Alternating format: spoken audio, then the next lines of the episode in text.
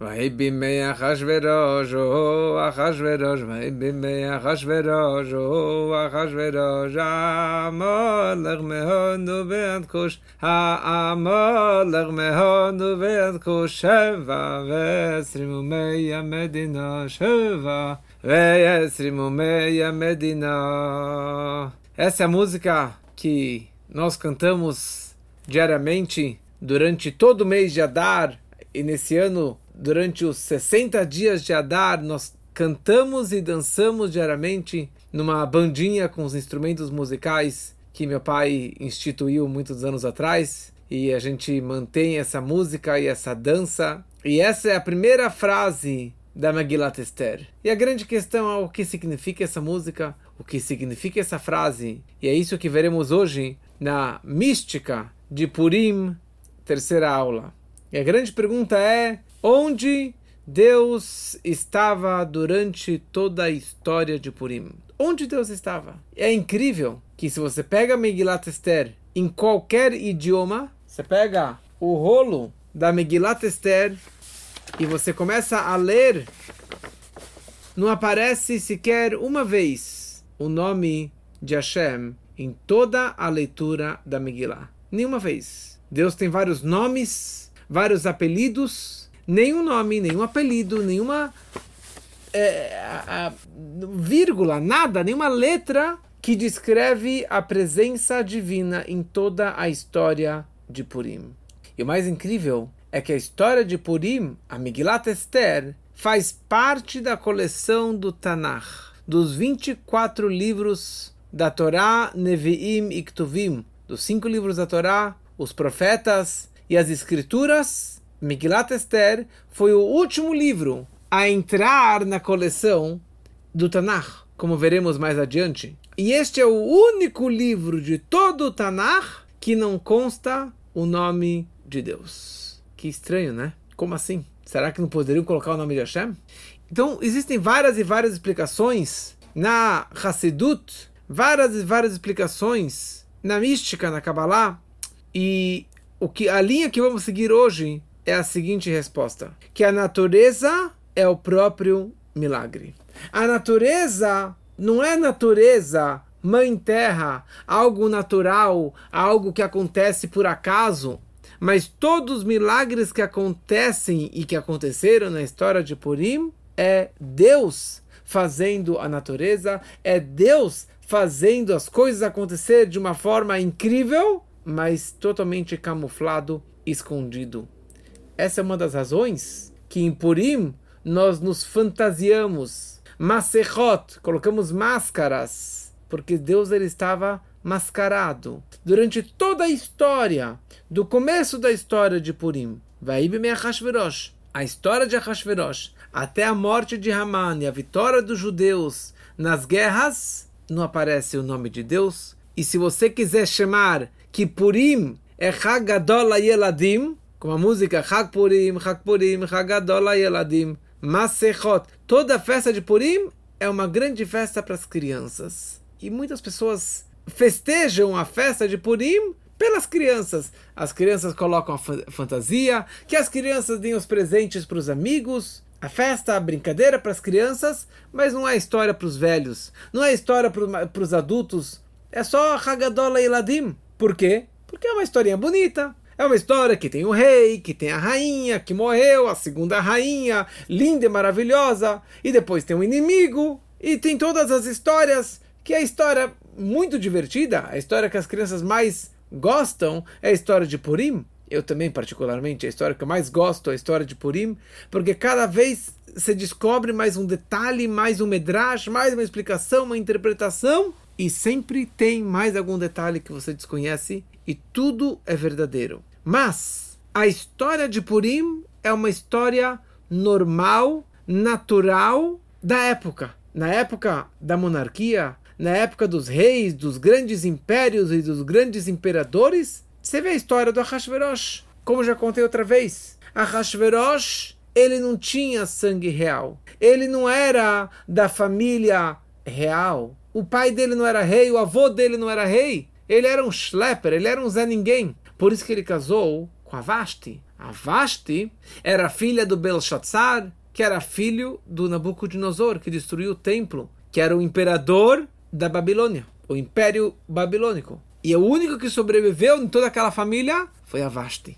E o Ahasverosh casou com a Vashti para conseguir receber um pouquinho desse sangue real, para ele conseguir assumir esse trono e essa realeza. E todos os impérios da época, Meda, Pérsia e Babilônia, todos acabaram terminando, caindo no trono do Ahasverosh. E ele virou o rei do mundo. Como a Megillah descreve, Vaim Meachashverosh, Sheva Vesrim Umeya Medina. 127 países. Mehodo Veatkush. De Rodo, que é a Índia, até a Etiópia. Olha a distância da Índia até a Etiópia. 127 países. 3 mil anos atrás, praticamente. 2.500 anos atrás. E ali ele era o rei. E para ele assumir esse reino, para ele assumir esse trono e, e, comandar 127 países, ele matou milhares e milhares de pessoas, se não milhões de pessoas. Ele matou sua própria mulher, matou toda a família dela para ele assumir esse trono. Isso era normal na época. Quando um rei assumia o trono, ele precisava matar todos os irmãos e todos os parentes para ele ser o único monarca. Era normal na época. E toda a história, se você vai ler, você fala: não tem Deus, não existe Deus. Tudo coincidência. Havia um rei muito rico, que ele fez uma festança por 180 dias, matou a mulher, pegou uma segunda mulher, odiava os judeus, para variar. Seu primeiro é, ministro ou o grande conselheiro Haman de, decidiu matar os judeus, ele aprovou, veio lá a Esther, falou com o rei, ele voltou atrás, matou Haman e salvou a Esther e salvou todo o povo dela. E viveram felizes para sempre. Mas cadê Deus? Cadê a presença divina? É tudo uma coincidência, é tudo na natureza, os caminhos da natureza, mas não tem a presença divina. E é essa que é toda a ideia da Megillat Esther, a ocultação de Deus. Por isso, como já falei na outra aula, o nome de Esther não era o verdadeiro nome dela. O nome dela era Hadassah, de Hadass, de um cheiro, Mirta, de um cheiro muito especial, mas é um nome hebraico. Ela mudou o nome para Esther para porque Esther significa ocultação. Ela ocultou a sua identidade judaica. Porque Deus estava escondido também. Deus estava lá o tempo todo, mas você não presenciava, não tem como enxergar e ver o nome e a presença divina de uma história tão, tão normal como esta. E o mais incrível é que tudo aquilo que o Haman planejou contra os judeus, tudo que ele fez contra os judeus, Venaforhu se inverteu contra a própria, sua própria cabeça. Ele acabou sendo enforcado na árvore que ele fez, na forca que ele fez para o Mordecai, ele e seus filhos, e eles queriam destruir e aniquilar todos os judeus. Ele e todos os seus seguidores foram aniquilados na festa, na data de Purim. Então o nome de Deus não consta, mas tudo era Deus. Tudo era a presença divina abençoando e iluminando e, e, e, orientando que tudo isso acontecesse. E veremos isso em alguns episódios, em algumas partes da Megillah que representam essa mesma ideia. Se você ler a Megillah, o primeiro capítulo da Megillah Esther, Vaib me Achashverosh, o Achashverosh, eram nos dias de Achashverosh. Ele era o Achashverosh que reinava da Índia até a Etiópia, 127 países. E quando ele estava reinando, ele decidiu fazer uma festança no terceiro ano, uma festa por 180 dias. E era uma festa com tanta abundância de comida, de bebida, bebida alcoólica, de vinho. Você podia beber o vinho que você quisesse de qualquer lugar do mundo, de qualquer idade. A idade que você tinha, esse era o vinho que você recebia. Ouro à vontade, os cálices eram de ouro. Você tomava um cálice, um copo de vinho, você podia levar de lembrancinha para casa aquele copo de vinho de ouro. E depois você levava mais um copo, e mais um copo. E cama para milhares e milhares de convidados. Comida e bebida por 180 dias. E a Megillah descreve, e o Talmud descreve mais ainda, todos os mínimos detalhes dessa riqueza e, e, e, e luxuosa festa.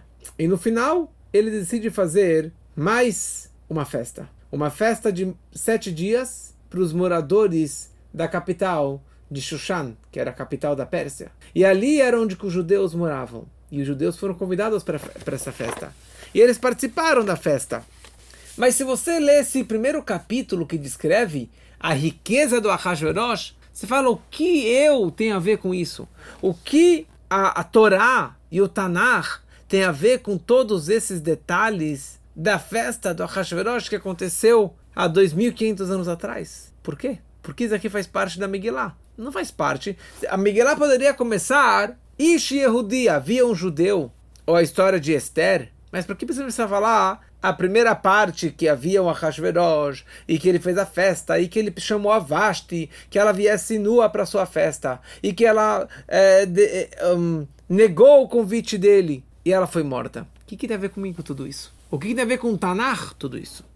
Porque na verdade cada detalhezinho da Megillah é o milagre. Cada detalhe tem um sentido, um significado místico, cabalístico que tem a ver com a nossa história, que tem a ver com a festa, que tem a ver com o milagre.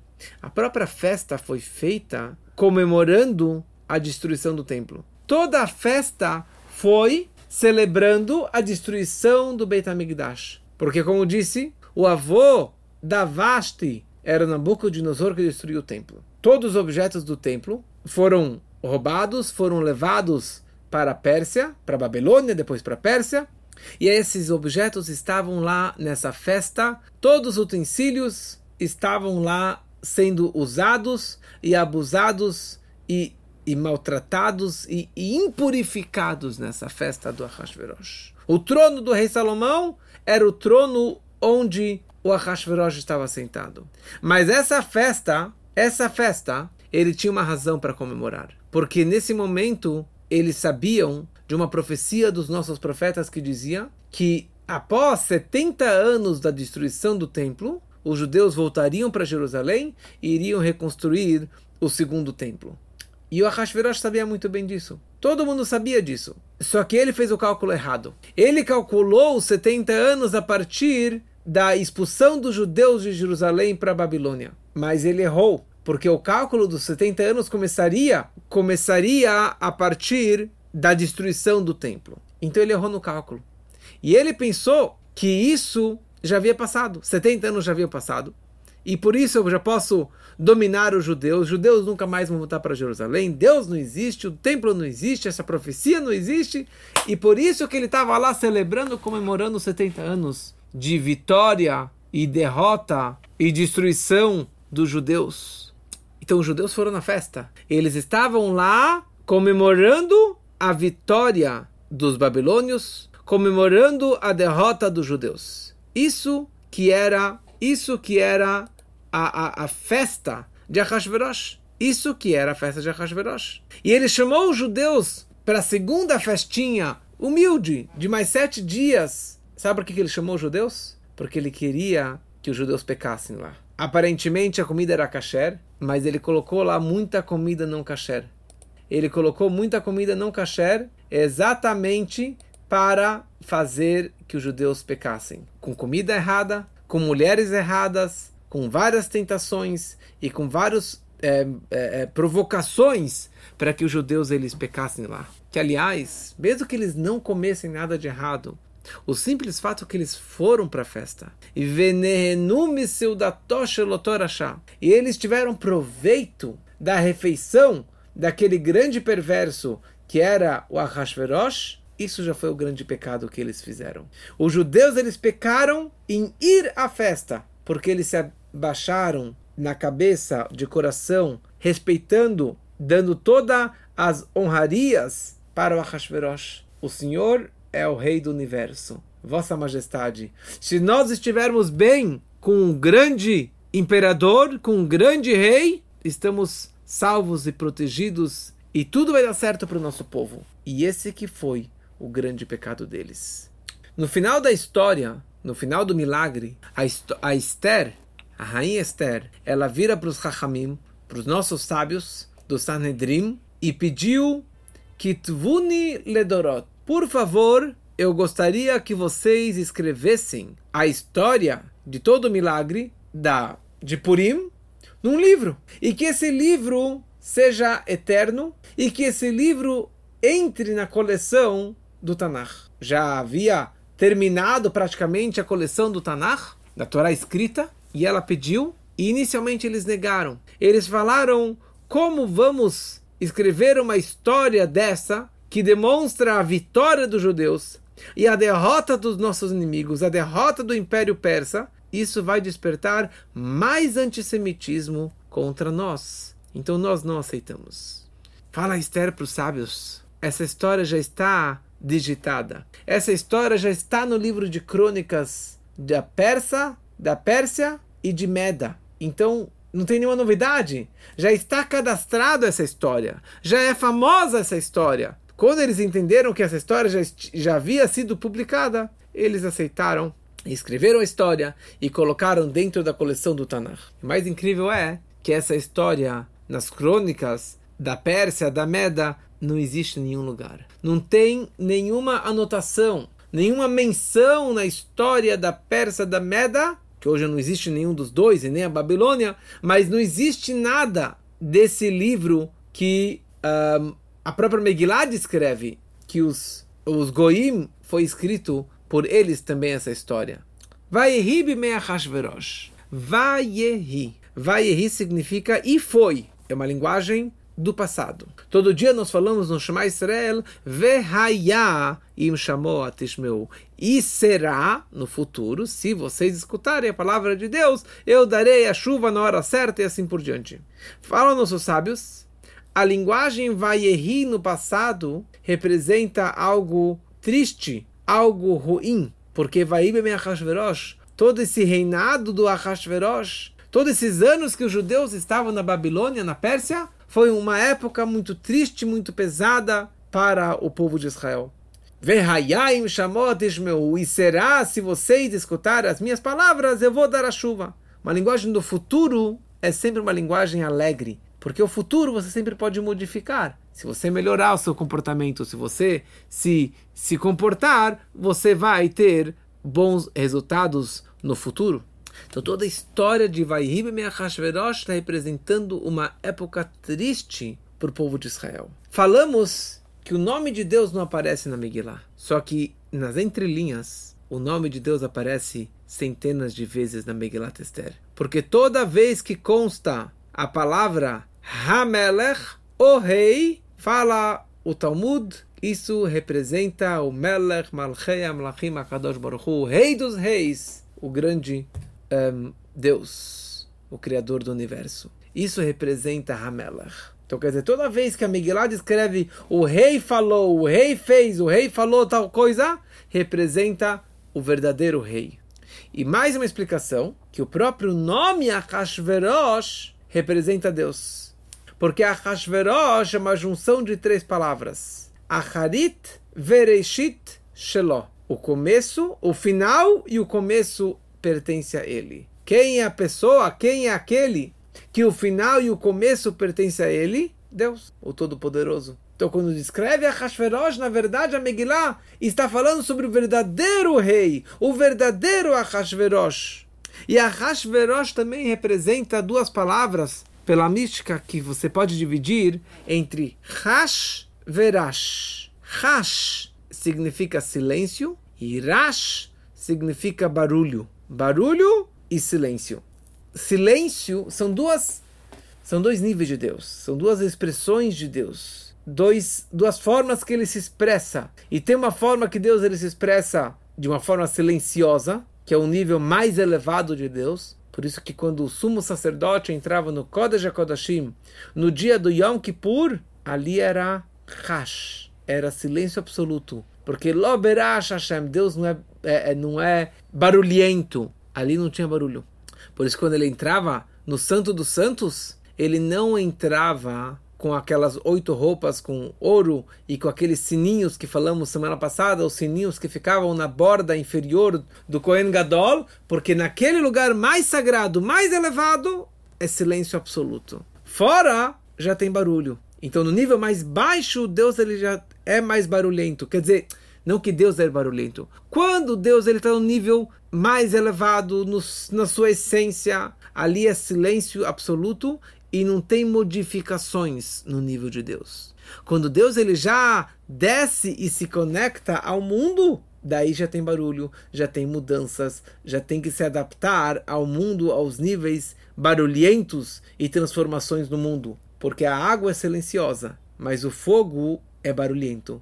O fogo sempre está queimando algo. Quando Deus ele desce para o mundo, ele está queimando o mundo, consumindo o mundo, elevando o mundo, transformando o mundo. Isso quer dizer Ahashverosh, que durante toda a história de Purim, Deus ele estava lá em cima assistindo toda a situação que ele estava se escondendo aqui embaixo, mas Deus ele estava porque ele tem a máscara que ele pode se esconder a sua verdadeira identidade. Mehodo Veatkush, desde a Índia até a Etiópia, milhares e milhares de quilômetros, da Índia até a Etiópia, e ele era rei de tudo isso. 127 países que representa o mundo inteiro daquela época.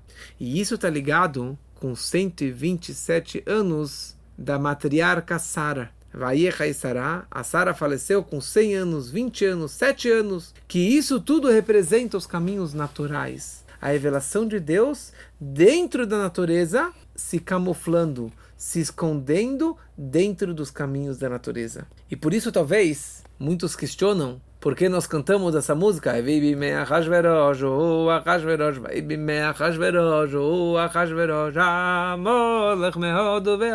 Você está cantando uma música inteira. Essa é a única música que Chabad é, compôs. Mas existem outras dezenas de músicas de Purim que falam sobre palavras ou trechos da Megillah muito mais interessantes. Venafahu, que foi transformada a situação. Vikar, que para os judeus teve luz e, e alegria e salvação. E outras frases que representam a vitória. A música que nós cantamos é a música mais, digamos, insignificante para a nossa vida. A gente canta e canta e canta, e foi nos dias de Ahasverosh, Eli Ahasverosh, que reinava da Índia até Etiópia, 127 países, 127 países. E eu com isso? Por que a Megillah? Por que a música é essa? E por que o primeiro capítulo inteiro da Megillah Esther é sobre um trecho totalmente insignificante para a minha vida? Mas baseado no que explicamos antes, entendemos. Porque todo esse primeiro capítulo que ele está escondendo Deus e está falando do Ahashverosh, do Melech Ahashverosh, na verdade é Deus, a essência de Deus mais elevada, camuflada aqui embaixo, escondida aqui embaixo, que representa o domínio e o poder de Deus, mesmo nos caminhos da natureza. Porque, como já falamos várias vezes, o nome de Deus, Elohim, vale 86, 86. E Hateva, a natureza, também vale 86. Porque toda a natureza é Deus camuflado, Deus escondido nos caminhos da natureza. Você quer, você quer acreditar em Deus? Você quer enxergar Deus? Você precisa ir além da natureza. Você precisa enxergar que Deus ele é muito maior do que isso tudo. Não tem coincidência, mas ontem estudei um, um estudo bem profundo do Tzemach Tzedek, do terceiro Rebbe. E ali ele descreve o que é fé em Deus, emuná.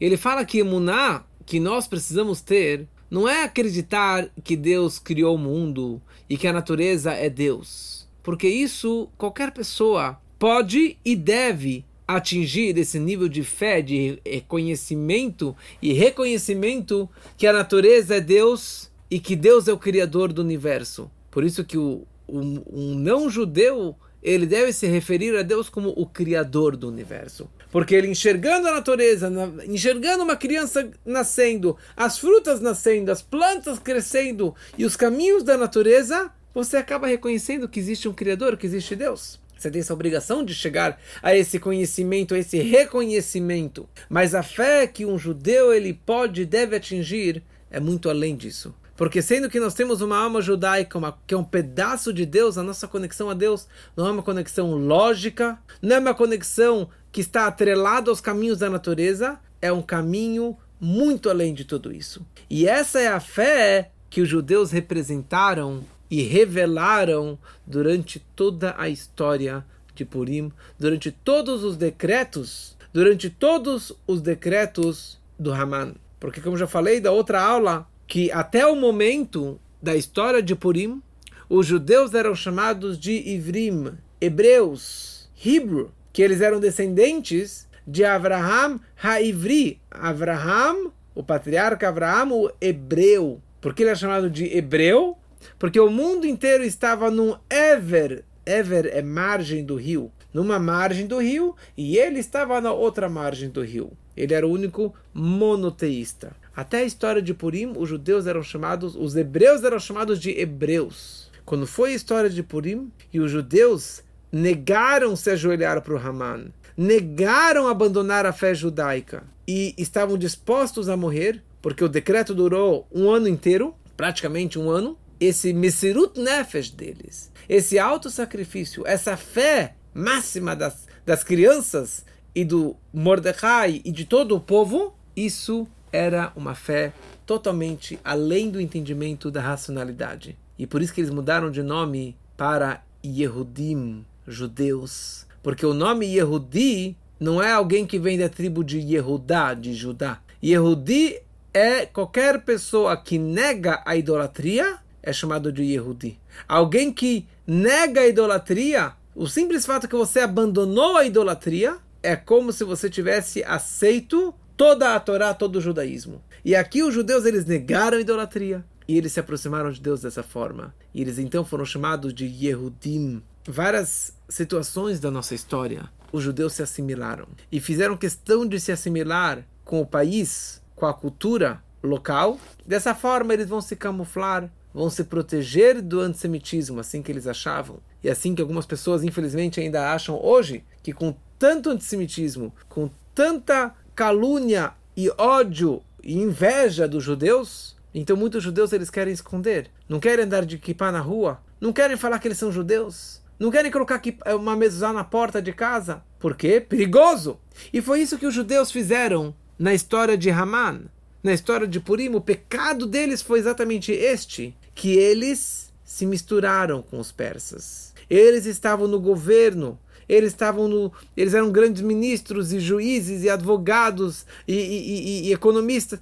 Toda a economia que veio de Jerusalém, que era extremamente rica, acabou caindo na Pérsia. E o Ahasverosh não era bobo, ou Nabucodonosor não era bobo, Nabucodonosor. Ele pegou os judeus inteligentes para administrar os bancos e toda a economia local. E os judeus falaram: vamos nos assimilar. E eles se assimilaram com casamentos proibidos, mas se assimilaram com valores não judaicos e se perderam. E por isso que eles foram para a festa para dar essa honra ao Ahasverosh, demonstrando que se nós estivermos de boa com o governo, com o rei, nós estamos protegidos.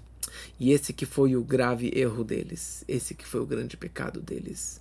E a salvação foi quando reverteu a situação, quando eles acreditaram piamente, cegamente em Deus e descartaram os connections políticos com a Hashverosh, usando a rainha Esther, eles foram lá, rezaram para Deus, jejuaram três dias e assim que eles conseguiram reverter toda aquela situação. E isso aconteceu algumas décadas atrás, 100 anos atrás. Os judeus da Alemanha estavam totalmente assimilados, infiltrados na cultura alemã, na ideologia alemã, na história alemã, se vestindo como alemães, falando alemão, não mais o hebraico, então eles eram alemães, vírgula, judeus. Não judeus alemães. E ali que surgiu todo o reformismo, de querer reformar e se adaptar à ideologia. Dessa forma, nós estaremos protegidos do antissemitismo.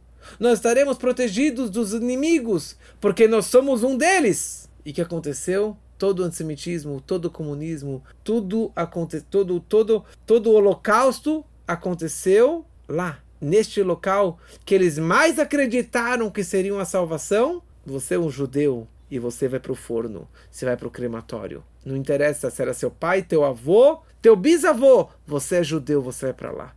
Então tem situações que nós nos esquecemos, ou queremos esquecer, ou queremos nos afastar, e aquele nosso inimigo vem e fala: Você, seu judeu, vem aqui, você é judeu, pode acordando. E a situação que estamos passando agora é exatamente a mesma. Quantas pessoas se assimilaram com casamentos proibidos ou com valores proibidos, esquecendo que são judeus, esquecendo das tradições judaicas, e vem uma guerra, vem um Hamas, ou vem um presidente e xinga os judeus, e ataca os judeus, e fere lá, lá no âmago da alma judaica, e isso desperta dezenas e centenas ou milhares de pessoas se despertaram e se aproximaram mais de Hashem, da Torá, das mitzvot, graças aos nossos inimigos. Como eu vi essa, essa, esses dias, eu ouvi de, um, de uma pessoa, de um rabino, ele falou o seguinte: o Hamas despertou o coração judaico adormecido de muita gente. Mas no momento que o nosso presidente falou as asneiras que ele falou uma vez e repetiu e reforçou e pegou o embaixador para cá e para lá, todas as besteiras que ele falou e continua fazendo, isso feriu muito mais gente. Muitos judeus que até o momento não estavam se importando com Israel, que tudo que estava acontecendo lá, neste momento falou: meu presidente, meu país, eu estou me sentindo é, é, ameaçado, eu sou judeu. Essa que é a coisa mais incrível de tudo isso. Alguns meses atrás, eu conheci um judeu que não sabia que era judeu, que a bisavó dele era judia, que veio da Polônia, e assim foram uma, duas, três, quatro gerações totalmente assimilados de valores, frequentando centro espírita, frequentando lugares que um judeu não pode frequentar. E ele nem sabia que ele era judeu. Sem querer, ele esbarrou num judeu e comentou sobre a guerra de Israel, falou: "É, minha bisavó era judia". E ele já veio aqui, já colocou tefilim, fiz o bar mitzvah dele, dei para ele o talit, colocou mezuzot, está estudando, está se aproximando, graças ao antissemitismo. Então a gente tem que aprender que a gente não pode se assimilar, não pode ter medo, não pode ter vergonha, pelo contrário, você tem que ter um orgulho de ser judeu e andar de cabeça erguida. Não que eu sou melhor do que os outros, mas ter a tua identidade sem esconder, ser, ter orgulho de quem você é e não ter medo de ninguém, porque essa é a nossa salvação, de não abaixar a cabeça. O grande argumento que o Haman falou para o Ahashverosh, ele disse Yeshno Am Echad. Yeshno Am Echad. Tem um povo, Echad. Shema Israel, Adonai Eloheinu, Adonai Echad. Existe um povo que está conectado com Deus errado, com Deus um e único. E esse que foi o grande ataque dele. É um povo que acredita em Deus um e único. E esse que é o problema deles. Eles não acreditam na nossa religião, nos nossos, nos nossos vários deuses. Ele usou o argumento Yeshno Amechad. Tem um povo, um povo que fala errado, que fala Shema Israel errado. É um povo errado, único, unificado. E para ele, Haman, sendo descendente do Amalek, como já falamos sobre o Amalek na última aula, que era o nosso maior inimigo, que queria nos destruir, que queria nos separar, que queria causar brigas, brigas, discórdias, separações. Ele não acredita, ele não enxerga, ele não entende o que significa união, Echad, Achdut.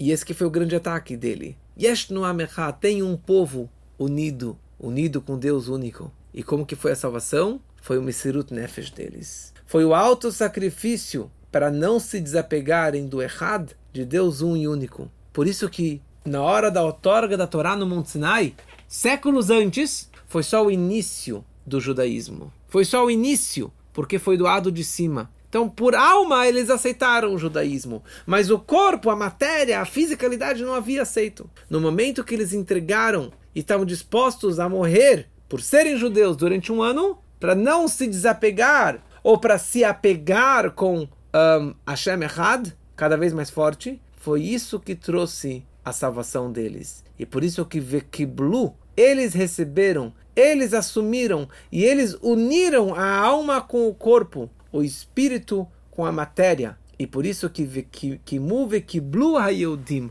os judeus, não os hebreus, os judeus, negando a idolatria, negando o Haman e se conectando com Echad, com um e único, eles receberam e assumiram de verdade a Torá, unindo a alma e o corpo, o espírito e a matéria. E foi isso que trouxe a salvação para eles. Então, se hoje eu aqui também me comporto dessa forma, eu vou trazer a minha salvação e a salvação do nosso povo e do mundo todo. E é isso que vai trazer o nosso grande rei Mashiach, que seja muito em breve, se Deus quiser.